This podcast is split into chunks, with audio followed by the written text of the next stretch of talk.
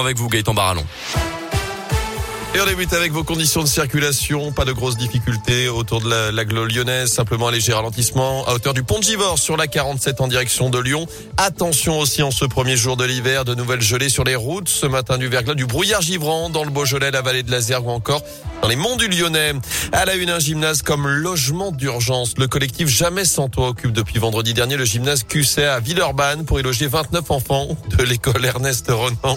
Jusque-là, les enfants et leurs familles dormaient dehors alors que les températures avoisinent les 0 degrés actuellement. 45 personnes sont donc logées temporairement, aidées par une centaine de bénévoles mobilisés deux jours comme de nuit.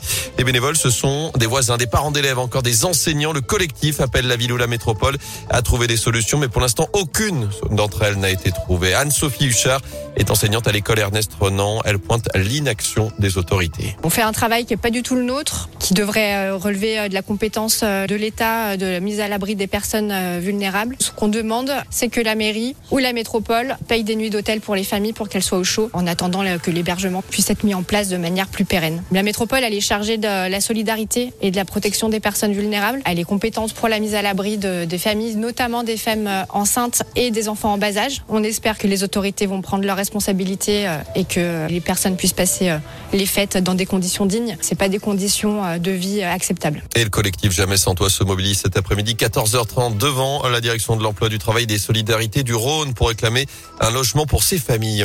Dans l'actu également à Lyon, les suites de l'accident mortel jeudi dernier dans le troisième arrondissement. D'après le progrès, une information judiciaire a été ouverte pour homicide involontaire aggravé.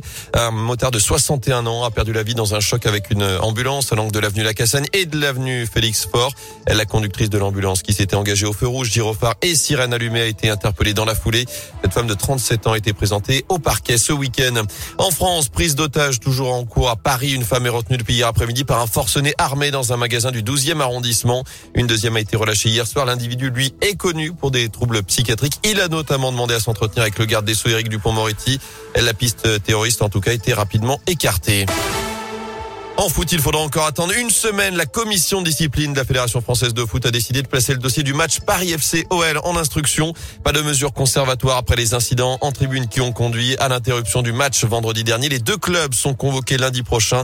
La commission rendra sa décision le lendemain, mardi 28 décembre.